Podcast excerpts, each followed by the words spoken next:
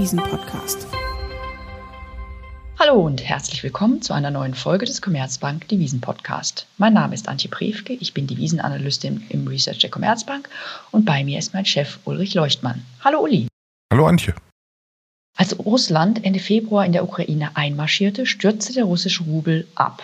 Aber bereits Ende März notierte er schon wieder auf Niveaus, die wir vor der Krise gesehen haben. Und jetzt ist er sogar deutlich stärker gegenüber Euro und Dollar als vor der Krise. Deshalb wollen wir heute der Frage nachgehen, wie es sein kann, dass sich der Rubel wie ein Phönix aus der Asche so schnell erholte und jetzt sogar zu einer Art Outperformer geworden ist. Was steckt dahinter und ist der Rubel wirklich so stark? Wirken die Sanktionen nicht? Und bleibt das so, dass der Rubel so stark ist? Ja, Uli, lass uns doch mal einen kurzen Rückblick geben. Was passierte eigentlich Ende Februar, Anfang März mit dem Rubel, als er so kollabierte? Naja, wir waren ja da in einer Phase, in der quasi die Devisenflüsse kurzfristig versiegten. Also keinem war klar, was alles sanktioniert wird, welche Banken von Sanktionen betroffen sind, welche ausgeschlossen sind, welche Handelsflüsse sanktioniert werden oder nicht. Und deshalb war eigentlich erstmal der Markt eingefroren. Und die Kurse, die wir da gesehen haben, also diese extrem schwachen Rubelkurse, waren Kurse, die bei extrem niedrigen Volumina zustande kamen. Also das war erstmal so eine Schockreaktion des Marktes, weil solche Sanktionen, die der Westen gegenüber Russland verhängt hat, haben wir ja noch nicht gesehen. Dass äh, eine große Zentralbank sanktioniert wird beispielsweise, das gab es vorher noch nicht. Es gab immer mal wieder, dass so kleinere Zentralbanken sanktioniert werden in einigen Ländern wie Iran oder sowas aber das war dann ein völlig anderer Zusammenhang. Also sowas haben wir noch nie gesehen gehabt und da war der Markt quasi erstmal eingefroren. Ja, interessant ist, dass wir jetzt schon im März sogar, also Ende März, eine Erholung auf Vorkrisenniveaus gesehen haben vom Rubel. Und jetzt notiert er sogar noch stärker als vor der Krise. Jetzt stellt sich für viele die Frage, wirken denn eigentlich die Sanktionen nicht und kann deshalb der Rubel so stark steigen? Wie siehst du das, Uli?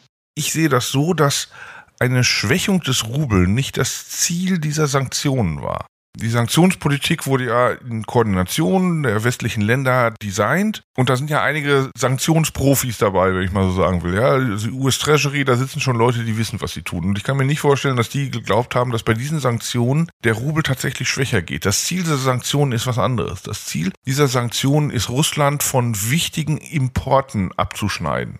Ja, wir sehen das beispielsweise natürlich im militärischen Bereich bei Dual-Use-Gütern. Wir sehen es aber auch beispielsweise bei Ersatzteilen für die zivile Luftfahrt oder bei Ausrüstung für die Energieindustrie. Also, wichtige Importe sind für Russlands Volkswirtschaft nun nicht mehr möglich. Das war das Ziel dieser Sanktionen. Das heißt aber, Russland importiert weniger. Gleichzeitig sind aber die Öl- und Gasexporte insbesondere und die Masse aller anderen Exporte Russlands nicht sanktioniert. Und das heißt, Russland exportiert weiterhin wie eh und je. Details können wir gleich nochmal drüber uns unterhalten. Aber im Prinzip kann es wie eh und je exportieren, aber kann nicht mehr so viel importieren. Und das führt natürlich zu einer Stärkung des Rubels. Und ich glaube, das war auch abzusehen von denjenigen, die die Sanktionen designt haben. Deshalb war Rubelschwäche nie der Punkt der Sanktionspolitik des Westens. Jetzt kamen auch schon die Gedanken auf, Putin bzw. die Zentralbank hätten den Rubel manipuliert.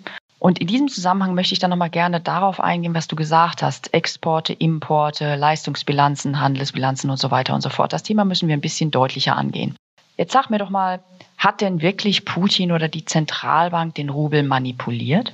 Naja, was heißt manipuliert? Also natürlich ist es so, dass die russische Zentralbank und das russische Finanzministerium auf die Sanktionen reagiert haben. Aber ist ja klar, ich meine, die, die sitzen da auch nicht wie das Kaninchen vor der Schlange und harren ihres Schicksals, sondern die haben natürlich darauf reagiert. Insbesondere wurde im Grunde der Kapitalverkehr extrem stark beschränkt. Ja, also russische Unternehmen, Privatpersonen haben jetzt kaum noch Möglichkeiten, ihr Kapital in Fremdwährungen zu konvertieren. Auch ausländische Unternehmen, die dort engagiert sind, haben kaum die Möglichkeit, ihr Kapital aus Russland abzuziehen. Das heißt, sowas wie eine Kapitalflucht wurde verhindert. Das ist natürlich eine logische Reaktion eines Landes, welches unter solchen massiven Sanktionen steht. Und das führt halt dazu, dass diese Faktoren, die eigentlich einen sehr schnellen Absturz einer Währung in solch einer Situation hervorrufen könnten, ja, also massive Kapitalflucht, momentan nicht wirken. Und deshalb ist das ein Faktor, der für den Wechselkurs irrelevant geworden ist. Also Ausländer ziehen ihr Kapital nicht ab, russische Unternehmen und Haushalte ziehen ihr Kapital nicht aus Russland ab. Und deshalb sind diese Kapitalfluss Faktoren, keine, die momentan den Rubel beeinflussen. Gut, das heißt, aufgrund der Tatsache, dass im Prinzip keine Kapitalbewegungen möglich sind, gibt es daraus keinen Grund, weshalb der Rubel schwächer notieren sollte, weil alle aus dem Rubel bzw. aus dem russischen Kapital rausgehen wollen bzw. können. Das ist das eine. Jetzt lass uns doch nochmal die Handelsseite ansprechen, Exporte, Importe. Denn man könnte ja auch davon ausgehen, dass das Einfluss auf den Rubel hat. Ist diese Stärke des Rubels reell in Bezug auf die Handelsbeziehungen, die Russland im Moment hat?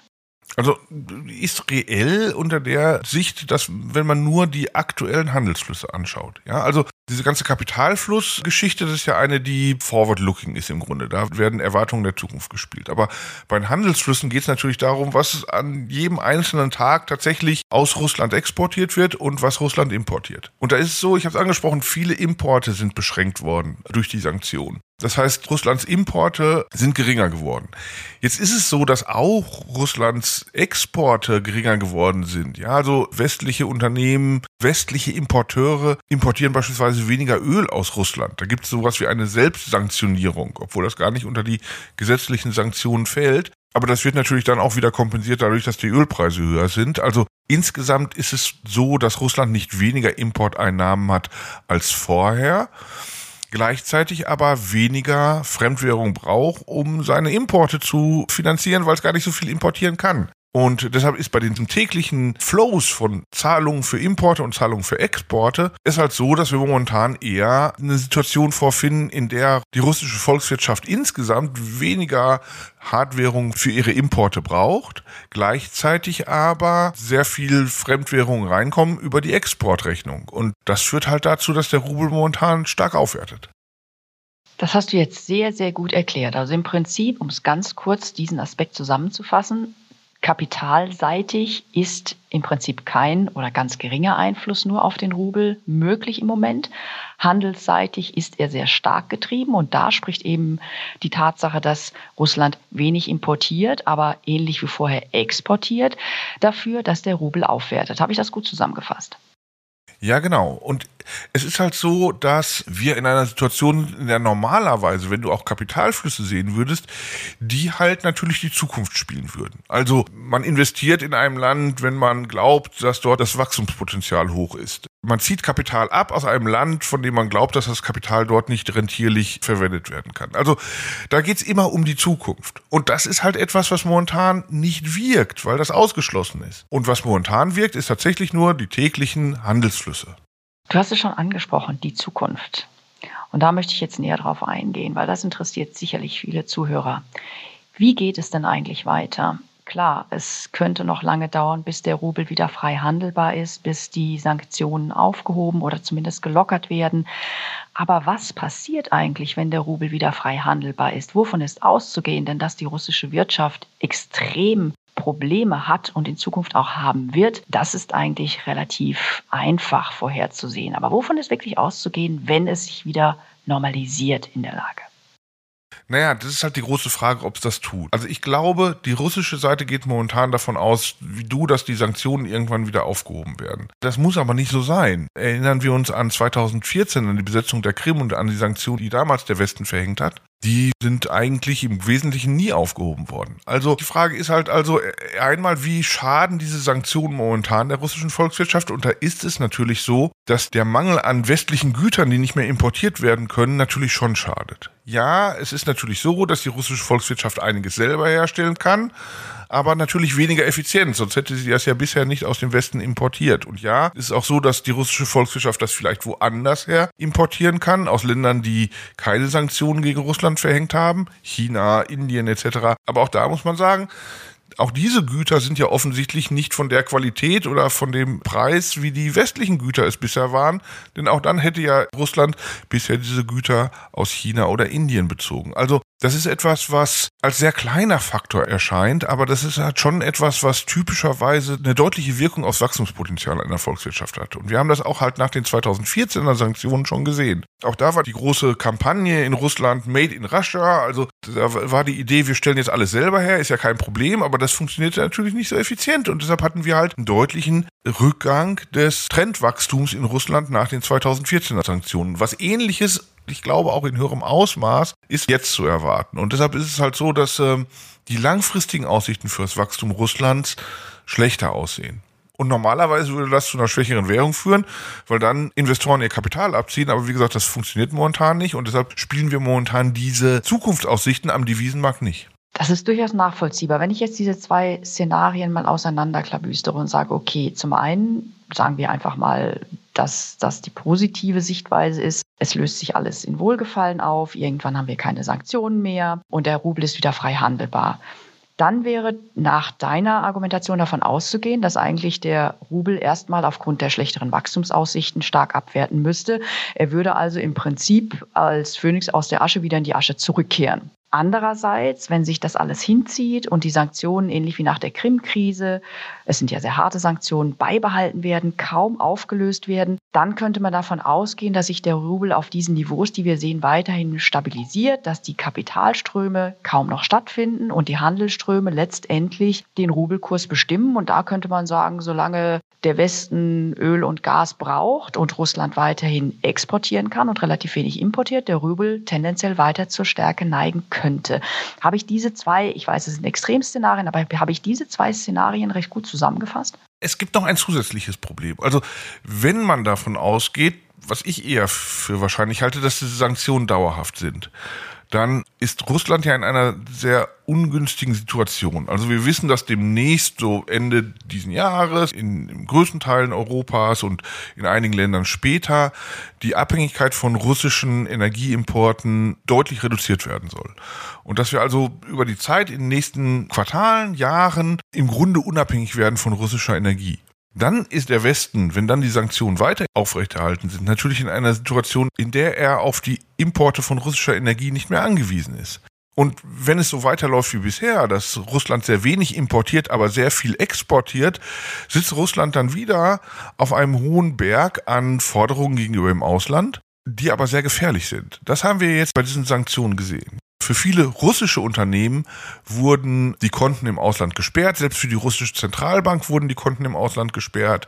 Das heißt, Forderungen, die die russische Volkswirtschaft gegenüber dem Ausland anhäuft, sind im Grunde nicht viel wert. Die können mit einem Federstrich des Westens gestrichen werden und dann hat man für die Katz exportiert. Das heißt also, sollte im Kreml die Ansicht irgendwann mal überwiegen, dass die Sanktionen bleiben, hat Russland im Grunde kein Motiv mehr dafür, so viel zu exportieren, wie es momentan exportiert. Und dann ist es natürlich für Russland politisch sinnvoll, diese Reduktion der Exporte als politisches Instrument einzusetzen. Ja, als Gegensanktion gegenüber den Sanktionen des Westens. Dass das momentan nicht geschieht, ist, glaube ich, eher der Tatsache geschuldet, dass im Kreml immer noch die Hoffnung besteht, irgendwann werden die Sanktionen wieder aufgelöst. Wenn das kippt, dann glaube ich, müssen wir auch mit mehr Gegensanktionen rechnen, weil dann lohnt es sich für Russlands Volkswirtschaft einfach nicht mehr, so viel zu exportieren wie momentan. Aber was würde das dann für den Rubel bedeuten? Ja, für einen Rubel würde das bedeuten, dass er halt nicht mehr so stark wäre wie jetzt, aber ich glaube, das ist beiden Seiten relativ egal. Die Inflation in Russland ist nicht im Wesentlichen durch den Rubelwechselkurs getrieben, sondern halt dadurch, dass Güter weggefallen sind, die aus dem Westen importiert wurden und jetzt teurer in Russland hergestellt werden müssen. Das ist der wesentliche Inflationstreiber. Also von daher, für einen Rubel würde das schon bedeuten, dass wenn der Handelsbilanzüberschuss wegfällt, dass er dann wieder schwächer geht.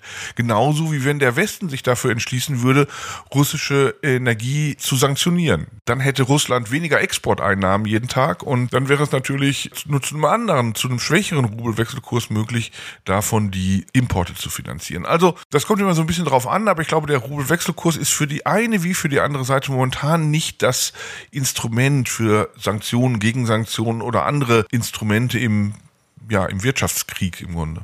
Ja, das heißt im Prinzip, dass der Rubel oder der Wechselkurs des Rubels, die Stärke oder Schwäche des Rubels sich letzten Endes aus diesen doch wirkenden Sanktionen und Exporten, Importen ergibt, aber eben weniger marktgetrieben ist, weil einfach kein offener, konvertibler Markt existiert im Rubel.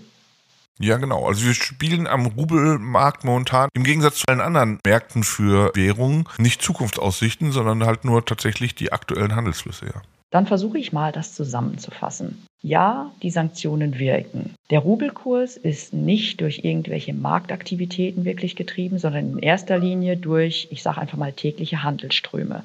Und dadurch, dass Russland mehr exportiert, als es importiert, spricht das erstmal für Rubelstärke. Wir haben drei Szenarien im Großen und Ganzen herausgearbeitet. Das eine ist, der Rubel ist irgendwann wieder frei konvertierbar. Es lösen sich alle Probleme in Luft auf. Das würde eigentlich dann dafür sprechen, dass aufgrund der schwächeren Wachstumsaussichten, der harten Einschnitte nach den Sanktionen der Rubel sich abschwächt. Dann hätten wir das Szenario, das durchaus positive Szenario für den Rubel, dass der Westen weiterhin sehr stark Energie importiert. Das heißt, die Russland hat weiterhin hohe Exporte und ich sage mal relativ geringe Importe aufgrund der Sanktionen. Wenn sich also diese Sanktionen weiter länger vorziehen, das würde dann weiterhin für einen relativ starken Rubel sprechen. Und dann haben wir das dritte Szenario, vermutlich das wahrscheinlichste, dass irgendwann der Westen aufgrund der Tatsache, dass er entweder selbst keine Energie mehr importiert oder dass Russland seine Energieexporte sogar selbst sanktioniert, dass also die Exporte Russlands auch sinken gleichzeitig mit den Importen, die weiterhin schwach bleiben. Und das würde dann wiederum auch für einen schwächeren Rubel sprechen. Wobei unter den Sanktionen immer wieder davon auszugehen ist, dass letzten Endes die Handelsströme den Ausschlag für den Rubel geben und nicht der Markt. Der Markt würde erst wieder eine Rolle im Rubelwechselkurs spielen, wenn eine gewisse Zukunft des Rubel eingepreist werden könnte. Habe ich das richtig zusammengefasst? Ja, genau. Und die Zukunft kann nur eingepreist werden, wenn man tatsächlich einen freien Kapitalverkehr hat. Ja, Uli, vielen Dank für das Gespräch. Ich glaube, das war sehr interessant für viele unserer Zuhörer, um einfach nochmal so ein Roundup rund um den Rubel zu machen, weil uns viele Fragen erreicht haben, warum der Rubel eigentlich so stark notiert und was hinter der Währung steckt. Danke dir, Uli. Ich danke dir, Antje. Wenn Ihnen unser Devisen-Podcast gefallen hat, dann abonnieren Sie ihn doch gerne auf den gängigen Plattformen wie beispielsweise Spotify oder iTunes. Alle wichtigen Informationen finden Sie auch in den Show Notes. Dort nehmen wir auch gerne Feedback, Kritik, Anregungen oder Themenvorschläge unter der dort angegebenen E-Mail-Adresse entgegen. Und auch in der kommenden Woche beschäftigen wir uns an dieser Stelle wieder mit einem wichtigen Thema für den Devisenmarkt. Bis dahin Ihnen allen, liebe Zuhörerinnen und Zuhörer, eine gute Woche.